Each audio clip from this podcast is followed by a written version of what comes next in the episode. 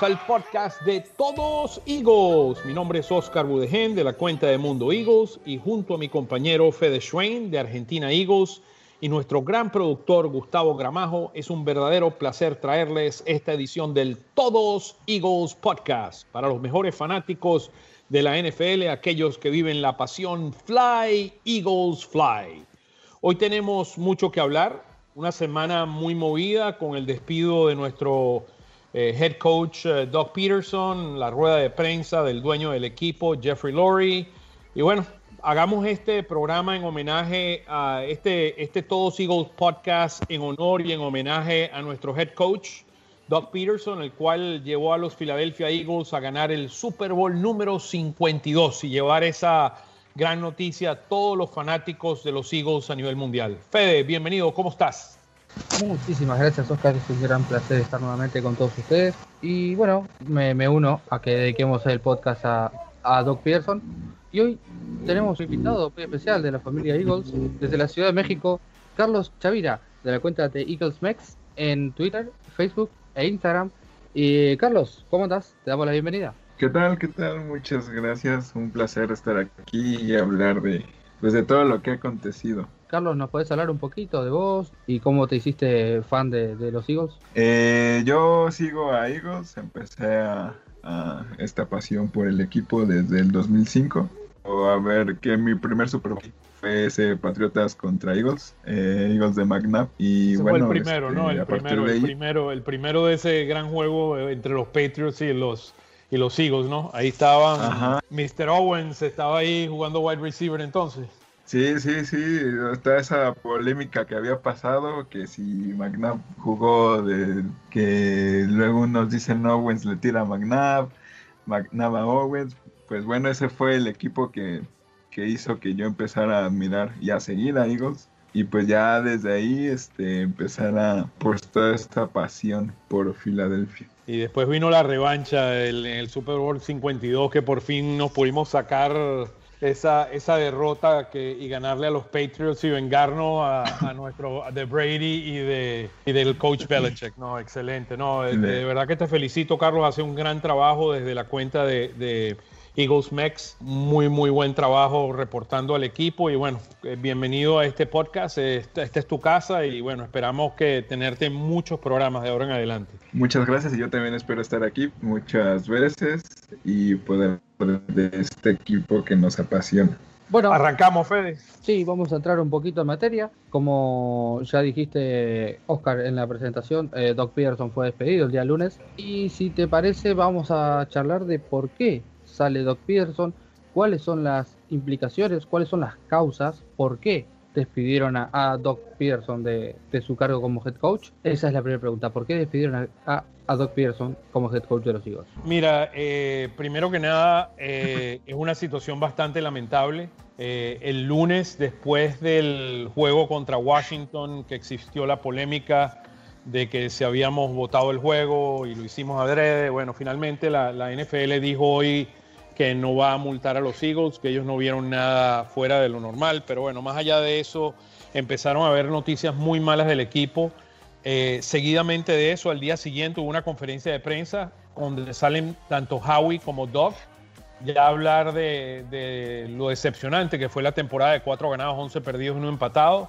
Y seguidamente de eso, el mundo entero dijo, mira, bueno, el hecho de que están Howie y que están Doug en esta conferencia de prensa significa algo muy claro de que Doug va a seguir siendo el head coach del equipo y Howie seguirá siendo el, gerente general, como veníamos escuchando de hace unas, de, hace unas semanas. Pero faltó algo muy importante, una reunión eh, entre el martes y miércoles entre Doug Peterson y, Jeffrey Lurie, donde Doug Peterson, le, Jeffrey Lurie le hizo la pregunta que cómo él veía la visión del equipo a futuro.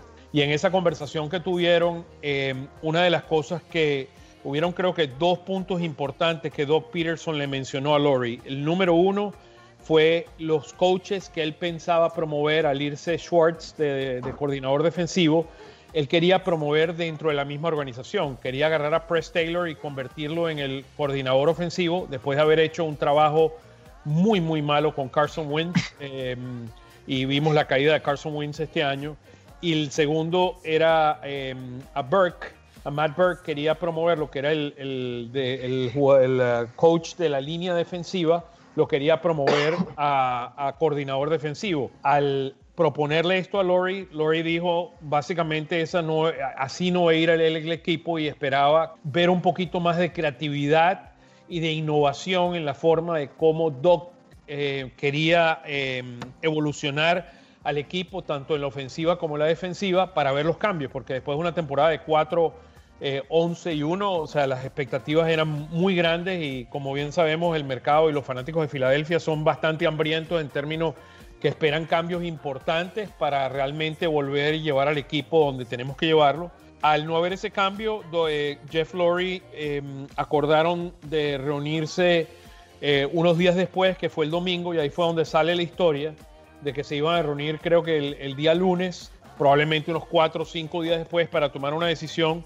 Y mi opinión, ya para este día, ya Doc estaba claro en su mente de que él no quería ser, seguir siendo el coach eh, de los Philadelphia Eagles y de ahí sale el anuncio el día eh, lunes y la conferencia de prensa de Jeff Lurie diciendo de que ya, que ya no iba a seguir siendo el coach, que ambas partes se habían reunido y que después de hablar un poquito de la visión que tenía Lori, que era una visión mucho más agresiva y mucho más innovadora desde el punto de vista que lo mejor era separar caminos y que Doc fuera y buscara otra oportunidad dentro de la NFL y los Eagles buscarían otro head coach. Lo, dejo hasta aquí y seguimos comentando a medida que vayamos hablando del tema. Sí, hoy, hoy también salió la noticia de que Troy Aikman dijo que habló con Doc Pearson y que le mencionó que su idea era que Jalen Hurts sea el coreback titular en la temporada 2021 y que Jeff Lurie le dijo de ninguna manera. No sé cuán real sea eso, cuán, cuán mentira, ese era la segunda, el, segundo punto que se me olvidó mencionar, ese era el segundo punto de lo que dijo de que él quería Hertz como quarterback en vez de a Wentz y acuérdate que él tiene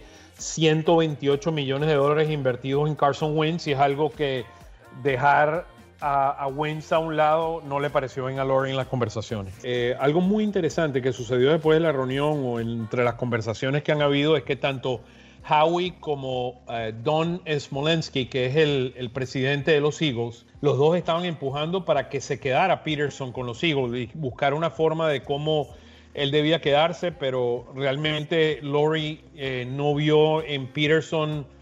Em, y, recuérdate la, recuérdense la cantidad de dinero que está invirtiendo Lori, Jeffrey Lori en el equipo de los Eagles. Al, no, al ver que no estaba recibiendo lo que quería escuchar de, de Doc Peterson, decidió que lo mejor era, era partir el camino. Y ya lo veíamos escuchando a Peterson hablando de su resumen eh, en muchas de las conferencias de prensa, que él había llevado el equipo a tres de los playoffs, incluyendo ganar el Super Bowl. Em, y bueno, eso, eso complicó las cosas y, aquí nos encontramos en una situación donde no tenemos un coach Existen una cantidad de coaches allá afuera, eh, muchos de ellos muy, muy jóvenes y, una situación complicada porque agarran a los Eagles como fuera de, de, momento en términos a quién podría ser el próximo coach de los Eagles.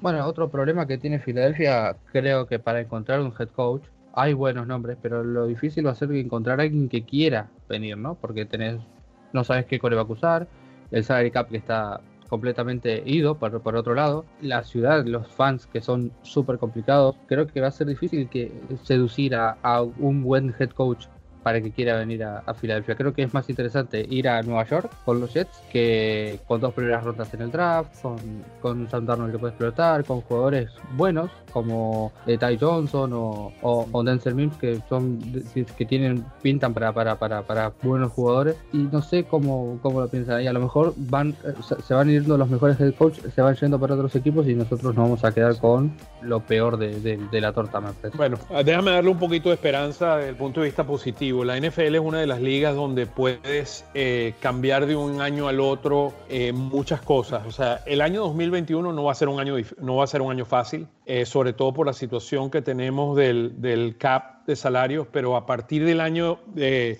2022 ya, se, ya mucho de, la, de las restricciones que tenemos con salario se va a reducir y vamos a tener mucho más posibilidades de adquirir jugadores a través de, agentes libres y una cantidad de cosas. El año 2021 va a ser un año bastante complicado. Em, lo otro es y eso lo ve, o sea, eso, eso lo mencionó. Una, una de las cosas que me parece bien importante es que hablemos de lo que dijo Lori en, en su conferencia. Una de las cosas que él dijo es, número uno, que estamos en un periodo de transición, que necesitamos tener un roster más jóvenes, que necesitamos muchos más draft, pick, draft picks y que la prioridad para él no era el 2021, sino construir el equipo que va a estar el construir el equipo en base a draft picks y jugadores jóvenes que va a estar, que va a ser el nuevo núcleo del equipo de los próximos 2, 3, 4, 5 años. Eso es fácil de decirlo, difícil de hacerlo, sobre todo con con el, um, la operación de fútbol, el fútbol operations que tenemos, que no ha hecho un buen trabajo en la selección del draft, aunque me parece a mí que la llegada de John Dorsey a este equipo que va a ayudarnos a escoger mejores jugadores en el draft es algo también eh, positivo. Pero de nuevo, yo como veo, vamos a tener un año difícil en el año 2021 y después va a haber muchas más posibilidades eh, en un futuro. Lo otro que me, que me, pareció muy importante de lo que dijo Lori en su conferencia es cómo él ve a Carson Wentz. Él ve tanto a Carson Wentz como él ve a Jalen Hurts más como eh, assets. Él dijo la palabra assets, que son activos. Son jugadores que tienen potencial, él, una de las prioridades que ve en el nuevo próximo head coach es cómo llegar a Carson Wentz, a tener el Carson Wentz que tenía hace uno, dos o tres años atrás. ¿Cómo puede volver a agarrar un jugador como Carson Wentz y reconstruirlo en un quarterback élite en muchos aspectos como los tuvo en los primeros cuatro años de su carrera? Que el año quinto no fue, no fue satisfactorio, pero que él ve en él un gran talento y realmente, y se ve, ¿no? Carson Wentz es bien agresivo, es muy dedicado, es una persona comprometida en querer ser la mejor versión de él y me parece a mí que con el coach adecuado, orientándolo, podemos llegar a tener un Carson que tal vez no al nivel que estaba en el 2017, pero podríamos llegar a un nivel eh, como lo teníamos en el 2018, 2019 y no lo que vimos del Carson Wentz el 2020. Lo otro que él dijo, eh, para terminar el punto del, sumarizar, que él tiene gran confianza en las operaciones de fútbol, que muchos eh, del equipo, y eso es verdad, Joe Douglas ahora es el gerente general del equipo de los Jets, Andrew Barry el gerente general del equipo de, de los Browns, que él, y ahorita tiene gente como Dorsey, como Andy Woodell, como tiene a Washburn, que es el que maneja las operaciones de Player Development. Él ve, él ve potenciales gerentes generales ahí y que él se siente cómodo con ese equipo que ha estado en el draft y él ve lo que se ha ido y él ve que va a haber mejoras significativas en esta área y para todos los fanáticos de los Eagles eso es una gran pregunta si realmente podemos evolucionar y mejorar significativamente en lo que se refiere a a la adquisición de jugadores. Entonces, lo que, eso es más o menos un sumario de lo, del resumen de la conferencia de prensa de, de Lawrence. No sé qué opinan de lo que escucharon en esa conferencia. A ver, lo puedo pasar a la vida cotidiana, lo que pasó, porque un ejemplo más o menos. Eh, dijimos que Peterson Wentz era un matrimonio que estaba roto y Jeff Lurie era como el, es como el hijo, ¿con quién me voy a vivir? ¿Con papá o con mamá? Y eligió a Carson Wentz, me parece. Se quedó con uno de los dos, eligió a Carson. Yo creo que, que, fue lo, lo correcto. Para mí yo habría hecho lo mismo yo ya lo venía diciendo, que me, a ver, veía a, Peterson, a pesar de que veía a Peterson como head coach de los Eagles la temporada que viene, no quería. Eh, estoy, estoy contento. Y con respecto a, las palabras de, de, Luri, bueno, sí, creo que no, no, no vamos a, hacerlo bien eh, el año que viene. Creo que lo vamos a hacer eh, bastante mal. No veo a Filadelfia peleando por ser tercero. creo que vamos a ser los, los, los últimos cómodos no veo sorpresa, no creo que pase, ojalá me equivoque, ¿eh? pero no creo que pase. Eh, con respecto a los head coach, o ah, perdón, a los futuros general managers que él vio, eh, bueno, tiene razón, aunque no está funcionando el Future Operation, porque los drafts son malos, el último año tanto play calling como ofensiva como defensiva no funcionó. así que nada, un poco, bueno, los que se fueron eran buenos, hay que ver si los que están son buenos. Bueno, yo espero que John Dorsey, ahí donde yo tengo las esperanzas que John Dorsey pueda hacer la diferencia en el, en el próximo draft. Y una de las cosas que podríamos empezar a escuchar más es que a él le dé mucha más autoridad a la hora de la selección de los, de los draft picks. Ella fue general manager, me parece, ¿no? En Kansas City. Sí, en Kansas City y en, eh, en, Cleveland, y era el que manejaba todo lo que era el, el player evaluation en Green Bay. Claro, por eso, él, él, dijo que era un futuro general manager, en realidad él ya fue general manager. Claro. Él, él va a, a laburar.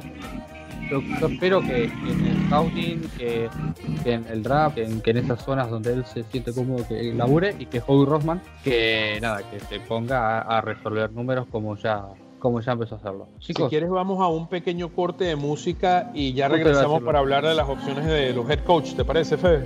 Sí, lo iba a decir yo también. Vamos.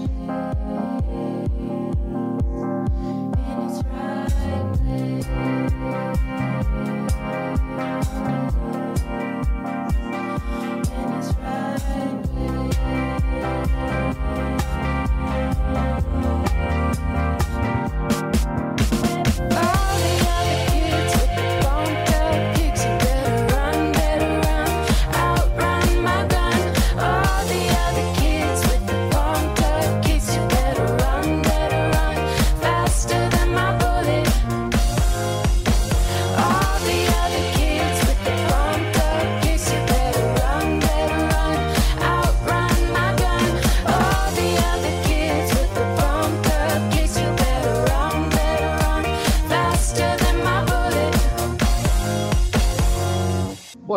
estamos de vuelta después del bloquecito de música y vamos a, terminar con, la parte de, del coaching de, los Eagles con una pregunta. Vamos a hacer un juego, o si querés llamarlo así.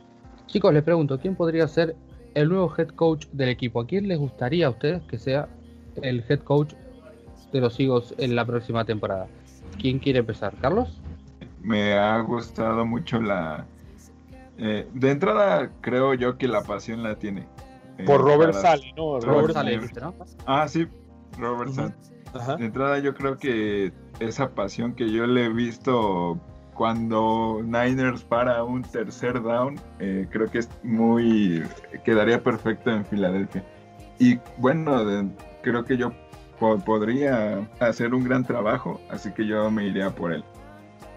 A mí me, gusta mucho la combinación de Robert Sale con Mike LeFleur, que, es, que sería el que, podría ser el coordinador ofensivo em, hoy en día. Él no, no, Mike Shanahan eh, era parecido a Doc en el sentido de que no tenía un coordinador ofensivo y me parece a mí que podría ser una tremenda, eh, esa combinación de esos dos haría un tremendo, tremendo trabajo, LeFleur junto con él. Claro, ahí tendrías que buscar un un coordinador defensivo no, no tan de super nivel, ¿no? Sí. Sí, no, por eso. Le, eh, Mike LeFleur es ahorita el passing game coordinator. Eh, él es el hermano del, del coach de los Green Bay Packers, que ha hecho un trabajo excelente como tiene los Green Bay Packers. Eh, muy probablemente, que es una de mis predicciones, llega al Super Bowl. Llega al Super Bowl. Ya vamos a hablar de eso. De eso hablamos, de, eso hablamos en un momento, pero esa combinación es muy, muy buena. ¿Cómo lo ves tú, Fede? ¿Cuál, ¿Cuál, opinas tú que es tu, tu, opción número uno? Lo dije en Twitter hace un rato antes de empezar a grabar. Brian Tabol, para mí el coordinador ofensivo de Buffalo tiene que ser el head coach de Filadelfia en la temporada que viene. Transformó una ofensiva normal en la número 2 de la liga Obviamente tuvo la adquisición de, de Stephon Dix, pero bueno, igualmente no, la mejoras de, ser una de las peores a la número 2 solamente por un jugador. Eh, hay un coreback que se parece muchísimo a Carson Wentz y es Josh Allen.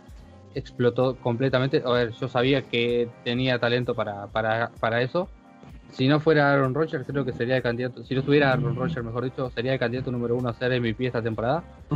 y, y, y, Josh Allen demostró que puede pasar, que puede correr, que, que tiene un brazo espectacular. Lo soltó esta temporada y mejoró muchísimo tanto su coreback rating como su porcentaje de pase. Y el trabajo de Brian Dowell fue muy bueno. Mira, él, él es probablemente de todos los de todos los coaches que vamos a estar escuchando es probablemente la persona que tiene la que es lo más cercano a, Doc Peterson. Él usa bastante una combinación entre el West Coast Offense, que es el que es la base de Doc Peterson, junto con algunas jugadas del spread offense eh, incorporadas a ella Y una de las cosas que ellos tienen, que es la diferencia, una de las grandes diferencias de este año, es que han tenido, eh, cuando llega Dix al equipo, em, le abre muchísimo la ofensiva para poder tener mucha velocidad. Tienen muchos mejores recibidores, eh, mucho más rápido que los de lo que tenemos hoy en los Eagles. Y también es la evolución de, como dices tú, de Josh Allen como, como quarterback. Él ha mejorado muchísimo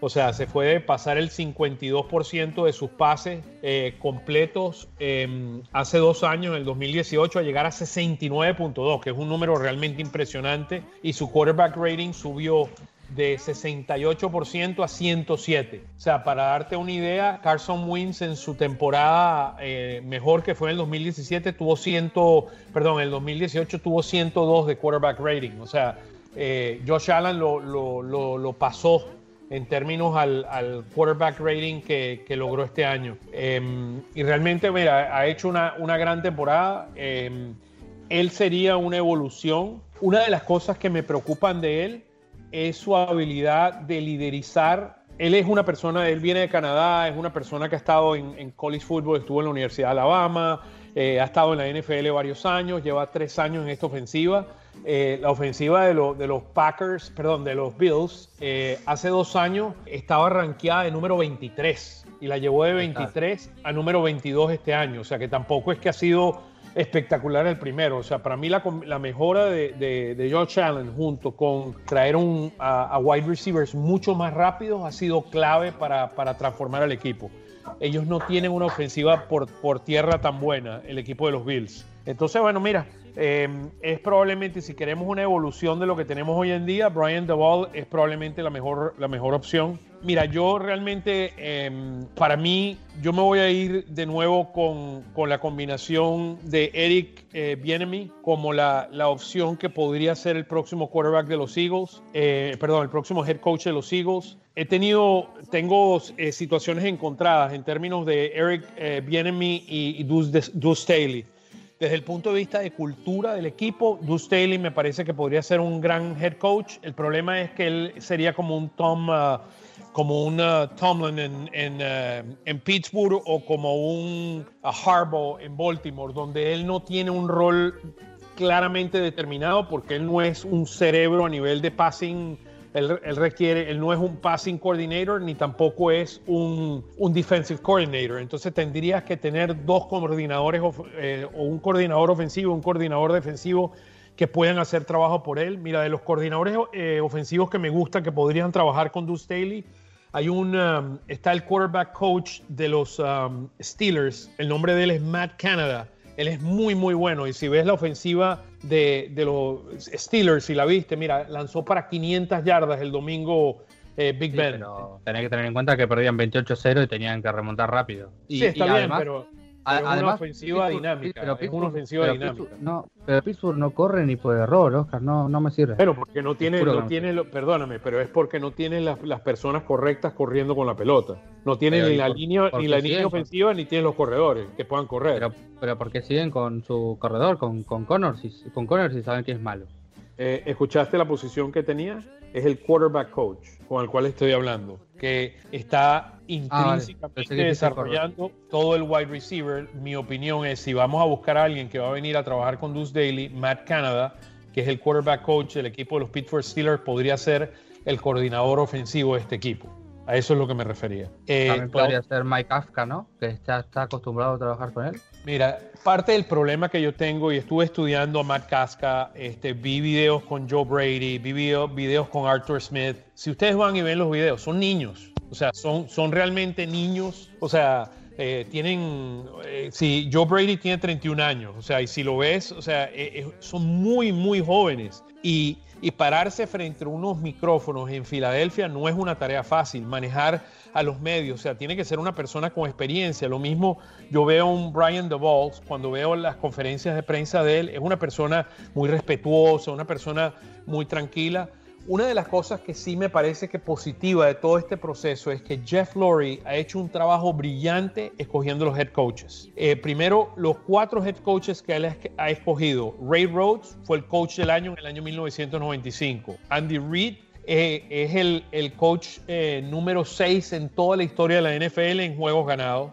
Chip Kelly fue el coach del año en el año 2013 y Doc Peterson nos ayudó a ganar el Super Bowl. Entonces, tú ves que él ha tenido una gran experiencia. Eh, entonces, estamos, hemos entrado a un proceso. La primera parte de este proceso es entender cuáles son los coaches defensivos, ofensivos que están allá afuera y ellos están en un proceso de exploración. Ya entrevistaron a Joe Brady. Esta noche tengo entendido que, mm, eh, este a Robert Sale lo entrevistan esta noche. En este momento estaría entrevistándose en Florida Robert Sale con, con Chef Exactamente. Entonces, lo que te digo, está en un proceso exploratorio. Esta fase inicial es tratar de ver cuáles son, es, como te permite entender cuáles son los coordinadores ofensivos que tal vez alguno de esos coaches traería. Entonces empiezas a entender un poquito cuáles son las diferentes ofensivas. Entonces tienes un proceso de, de aprendizaje importante. Pero para mí las dos alternativas serían, yo pensaba inicialmente, yo me inclinaba por Mike Kafka, pero he escuchado una conferencia de prensa y de verdad, o sea, si es él,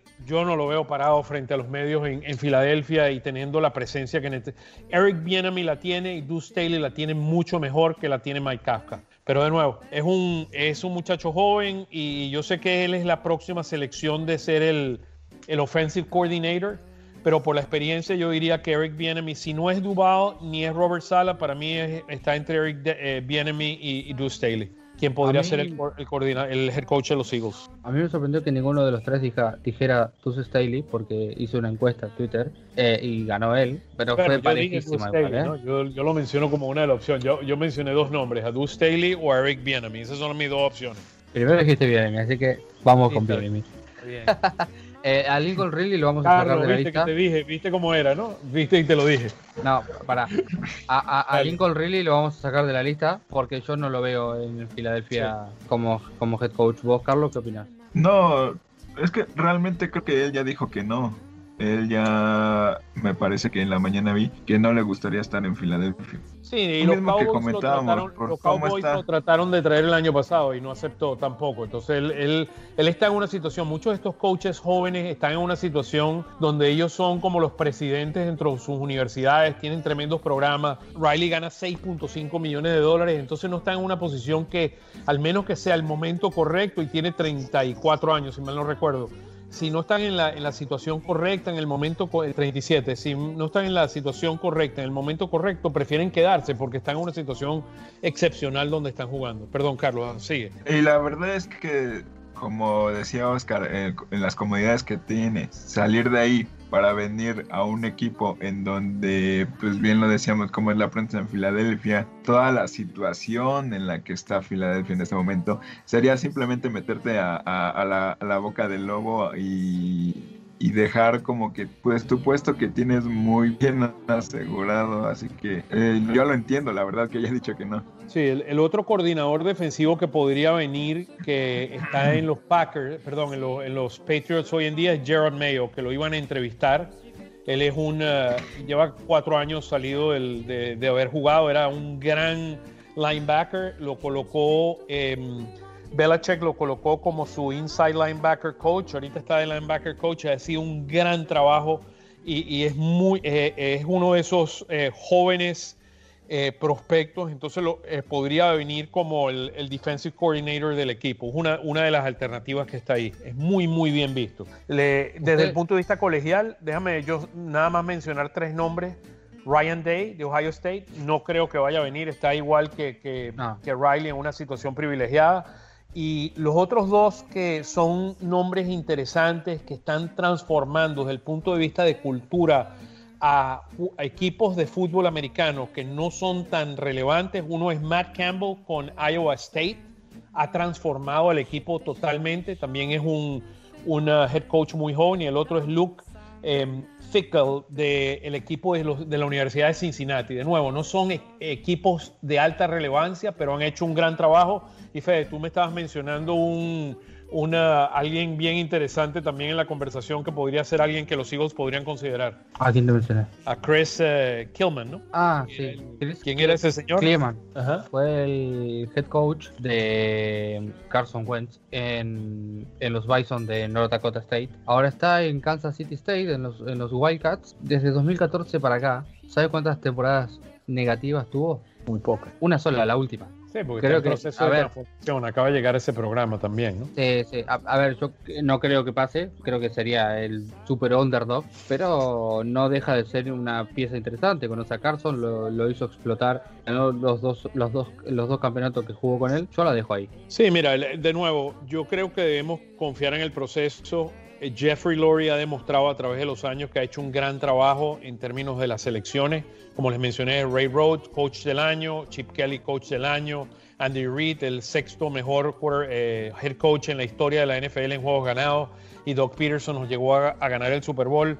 Vamos a darle el, beneficio de la duda y, dejar que, este proceso continúe y, ver quién es el, quién es el abanderado que, que, nos va a dirigir en los próximos 3, 4, 5 años. Nada más para como una perspectiva, los, uh, los head coaches en la NFL, el averaje de años son tres años. Y em, eh, Ray Rhodes duró cuatro años, Andy Reid 14, Chip Kelly 3 y Doug Peterson duró cinco con los Eagles para como mantener eso de perspectiva. Ah, bueno, eh, eh, Lurie lleva los Eagles desde el 94 son 26, 27 años, eh, y tuvo solamente cuatro head coach. Una pregunta, tuvo un head coach defensivo, que fue el primero, y, los otros tres, y los otros tres estaban más, eh, eh, eran, eh, perdón, coaches ofensivos. ¿Qué creen que hará esta vez? ¿Coach defensivo? Carlos. ¿O continúa con su, con su pensamiento de ofensivo?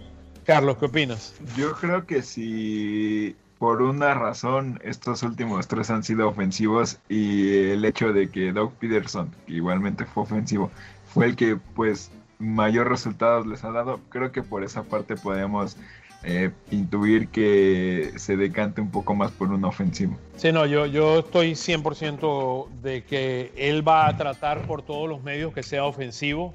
Yo no creo que hemos escuchado el último nombre, siempre salen nombres a última hora con los Eagles de sorpresa. Em, una de las cosas que él dijo es que él no va a apurarse en este proceso y hasta habló hasta febrero. Febrero me, me indica a mí algo muy claro, no me, o sea, no serían college coaches porque ya los podría entrevistar, ni tampoco equipos que han perdido, significaría Kansas City Chiefs, Patriots, I mean, no Patriots, uh, Kansas City Chiefs, Green Bay Packers, ese tipo de equipos. Entonces, es algo para mantener eh, pendiente, que eso fue una de las cosas que él dijo, que él no está apurado en el proceso de la selección. Entonces, bueno, aquí vamos a seguir eh, pendientes, pero es un proceso que, que, va a seguir. Si quieres, vamos a, una, a un pequeño corte de música y regresamos con la última parte para hablar de los, de los juegos de este fin de semana. ¿Les parece? antes de que vale, entonces. J'étais dur à cuire, elle m'a converti. La fine Et je suis tombé tout chaud, tout rôti contre sa bouche qui a des dents de lait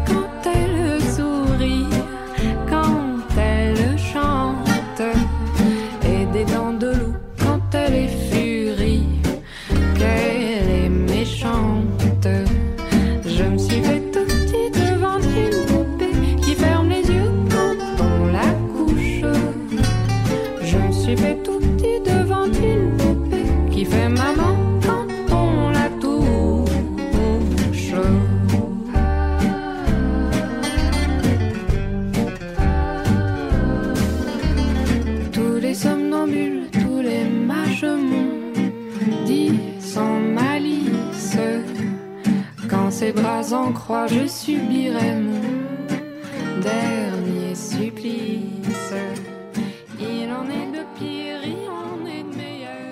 En esta última parte del programa hablemos de nuestras predicciones para los cuatro juegos de playoffs de este fin de semana, juegos muy emocionantes.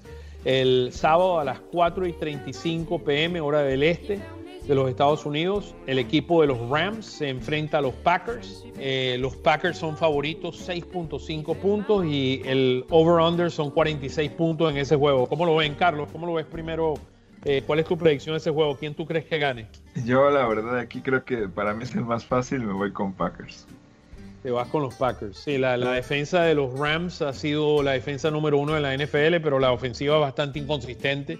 Esa es parte de la, de la dinámica. ¿Cómo lo, cómo lo ves tú, eh, Fede?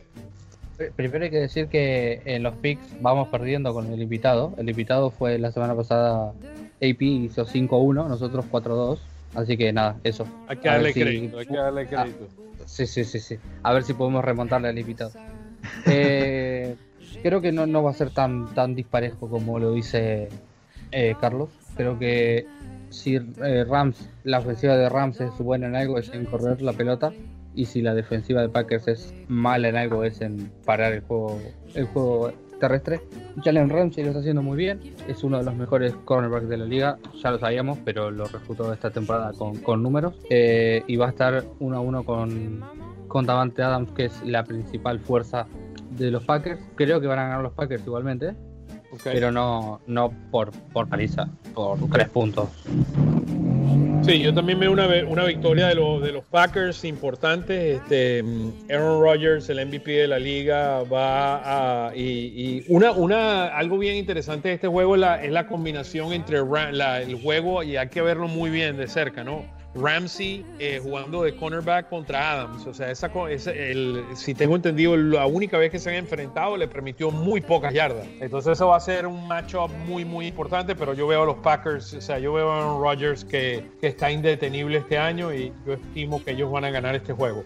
No, nos vamos con el segundo juego del sábado, es a las 8 y 15 pm, hora del este el equipo de Baltimore de los Ravens se enfrentan a los Buffalo Bills en Buffalo y por ahí estaban hablando de que podría el, y veo el voy a ver el, weather mientras estamos hablando aquí eh, podría haber nieve en, ese juego entonces eh, ¿cómo ven ese juego? ¿cómo lo ves Carlos? Pues a mí la verdad ya lo he comentado en Twitter yo estoy Con Bills hasta el, vayan como campeones. Para mí es mi favorito Bills. Me ha gustado mucho, como bien dicen, la evolución de Josh Allen. Creo que es, es de lo mejor. La Stephon Diggs que eh, ha brillado muchísimo. Por el otro lado, Ravens es que, bueno, lo vimos en, en el partido de Titans.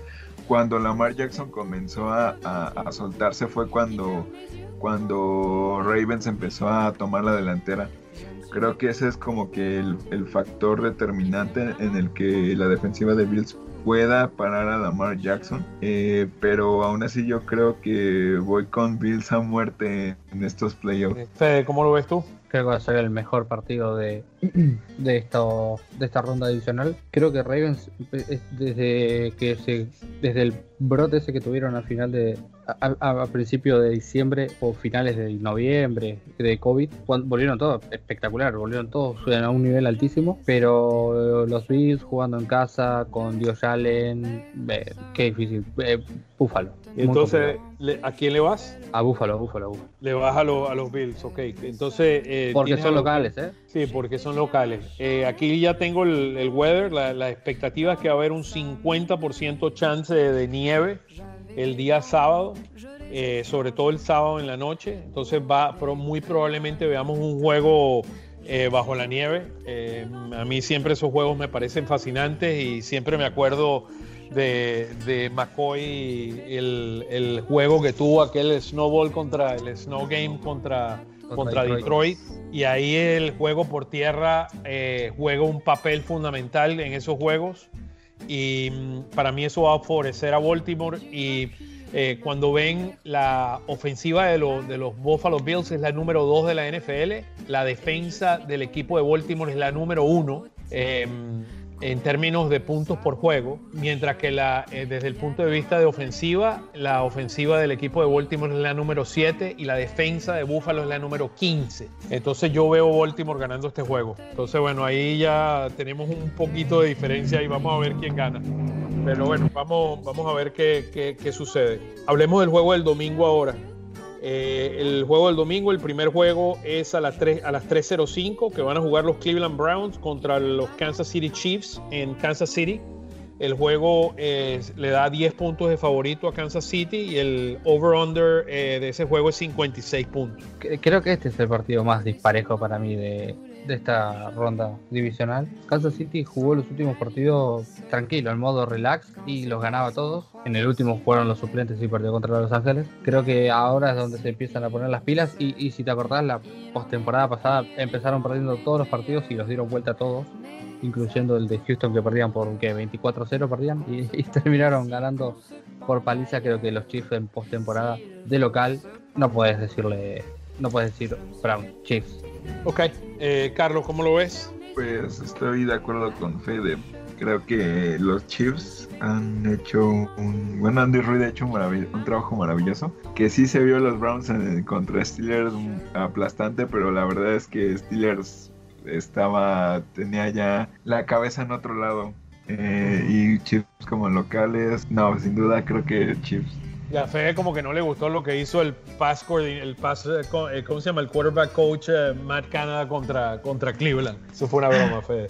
Este, em, Kansas City, la ofensiva número 6 contra la defensa número 23 de la NFL, que es la de Cleveland. Cleveland es la ofensiva 12 contra Kansas City, que es la defensa número 10. Em, yo veo este juego eh, claramente eh, Kansas City va, a ganar el juego. No creo que, aquí hay que, darle mucha cabeza a este juego. Me, encanta la ofensiva por tierra del equipo de, Cleveland. O sea, Hunt y Chop hacen una combinación, bueno, impresionante en todo lo que son las número 4 corriendo con la pelota en la NFL y, realmente eh, son admirables de ver. tercero en yardas por juego. es un tremendo equipo. Pero bueno, Kansas City para todos se lleva este juego. Bueno, y el último juego, que es otro juego muy interesante, dos quarterbacks de más de 40 años cada uno, probablemente ya en, en las últimas de su carrera. Esta es la última temporada de Drew Brees y mm, contra Brady. Brady contra Drew Brees después de haber jugado esta temporada. ¿Cómo lo ves? No, no voy a hacerle caso a lo que pasó en temporada regular, porque en postemporada Tom Brady ya demostró que es el mejor quarterback de la historia, por lejos pero creo que Saints sigue siendo un mejor equipo. Creo que Michael Thomas empezó a jugar otra vez. Eh, Alvin Camara la, semana pasada jugó un buen partido. Obviamente jugó contra un Chicago diezmado que no, que no ataca, que no nada. Pero creo que va a ganar Saints igualmente. Okay, no, no, ¿Cómo lo ves tú? No por la paliza que le ganó los otros dos partidos, pero sí va a ganar. Sí. ¿Cómo lo ves tú, Carlos? Este para mí es el más difícil de elegir porque, no sé, lo siento un parejo a mi punto de vista. Pero yo creo que me iré por Saints. La verdad es que, ¿Qué te va por los Saints? ajá, la verdad es que Tom Brady, pues sí, todo el mundo sabemos su historia en playoffs, pero es que estás en otro escenario con Bucaneros. O sea, no es el mismo escenario que siempre había tenido Tom Brady con, con los Patriotas. Y creo que Saints, las dos temporadas pasadas que, que fueron eliminados, creo que fue de forma muy no tan clara, fue muy muchas muy fortuito para el, para el equipo rival cuando Saints quedó eliminado. Así que siento que como que ya es su momento de Saints y voy con ellos. Bueno, esta es la última oportunidad que tienen. Eh, los Saints van a este juego con la ofensiva número 5. La defensa de Tampa es muy buena, es la número 8 de la NFL. Y por el otro lado, Tampa Bay tiene la ofensiva número 3 en puntos por juego y la defensa del equipo de New Orleans es la número 3. Va a ser un juego muy, muy cerrado. Eh, durante la temporada regular se enfrentaron, como estábamos hablando, dos veces. En el primer juego, eh, que fue en el mes de septiembre, el equipo de los, eh, de los Saints ganaron en casa 34 23 y seguidamente se enfrentaron en luego se enfrentaron en, en, el mes de noviembre en Tampa y sorprendentemente los Saints le ganaron 38 a 3 al, equipo de Tampa. Yo me voy a ir por aquí, por Tampa. Eh, yo de alguna forma veo que la ofensiva del equipo, el, juego aéreo del equipo de, Tampa podría dar la sorpresa aquí. Va a ser bien interesante cómo juega la línea defensiva de los Saints tratando de presionar a, Tom Brady, pero yo creo que, no sé, veo aquí como un offset. El eh, menos tres puntos es la, la, ventaja que tienen los Saints en este juego y se espera un juego bastante ofensivo con 52 puntos. Es la expectativa del juego, va a ser un juego bien, bien interesante. Eh, ¿Algo más quieren decir antes de cerrar el programa? Vamos a ver qué pasa esta semana con los head coaches y el, eh, las entrevistas. Y bueno, esperemos que eh, Lori vuelva, mantenga su magia para conseguir un, quarterback que pueda sustituir a ese, a ese gran coach que fue Doc Peterson con el equipo de, de, los Eagles. Ah, me hiciste asustar, pensé que querías un quarterback para sustituir a Wentz, ibas a decir, no, no, un head coach. No, no, el head coach, eso es lo que quise decir, perdón. bueno, uno, uno, vamos, después vamos a tener la oportunidad de hablar del draft, que eso va a ser otra otra conversación larga y tendida a ver quién debería, qué deberían hacer los, los, Eagles con ese draft pick número 6. Entonces, bueno, eh, ¿algo, ¿algo más antes de despedirlo? No, yo por mi parte nada. Me, despido. O le, saludo a Carlos, muchas gracias por, por venir. Que, que, es tu programa y estás invitado cuando quieras. Muchas gracias por la, por la invitación. Me, me encantó estar aquí, hablar de todo esto que ha sucedido, que creo que, que de aquí tenemos mucho material para hablar hasta, al menos hasta el draft, que ya empezará como que quiero creer que para ese momento, en cuanto, a, en cuanto a head coach, ya estaremos más claros, ya tenemos más clara la situación y pues ya enfocarnos, dejar todo este tema de, de los head coach y enfocarnos ya en el draft. Eh, así que, bueno, una vez más, muchas gracias y espero otra vez estar aquí hablando y, ya sea en otro escenario donde empecemos ya a, a pensar ya en la temporada 2021. ¿Cómo te pueden seguir las personas, Carlos, para que les digas tus redes sociales? En, Facebook, la página Eagles Nation México. En Twitter estamos como estoy como Eagles Mex. Y en Instagram, Eagles-Nation-Mex. Excelente, estoy, estoy subiendo todas las cositas que han pasado y pues como les comentaba, este, este, estos meses tendremos mucho trabajo ahí publicando a ver quién, quién será entrevistado, quién suena más fuerte. Excelente, excelente, verdad. Ha sido un placer tenerte en el programa, Carlos. Muchísimas gracias. Igualmente queremos darle las gracias a nuestro excelente productor, Gustavo Gramajo, y a todos nuestros queridos amigos de la gran familia Eagles, tanto Eagles um, en español, eh, con nuestro amigo AP, Eagles Latino, Eagles Spain, Eagles Brasil, y sobre todo a cada uno de ustedes por el privilegio de compartir estos minutos en el Todos Eagles Podcast. Y como siempre decimos, eh, Fede, nuestra despedida de siempre, fly, Eagles, fly. Eagles, fly. Un abrazo a todos.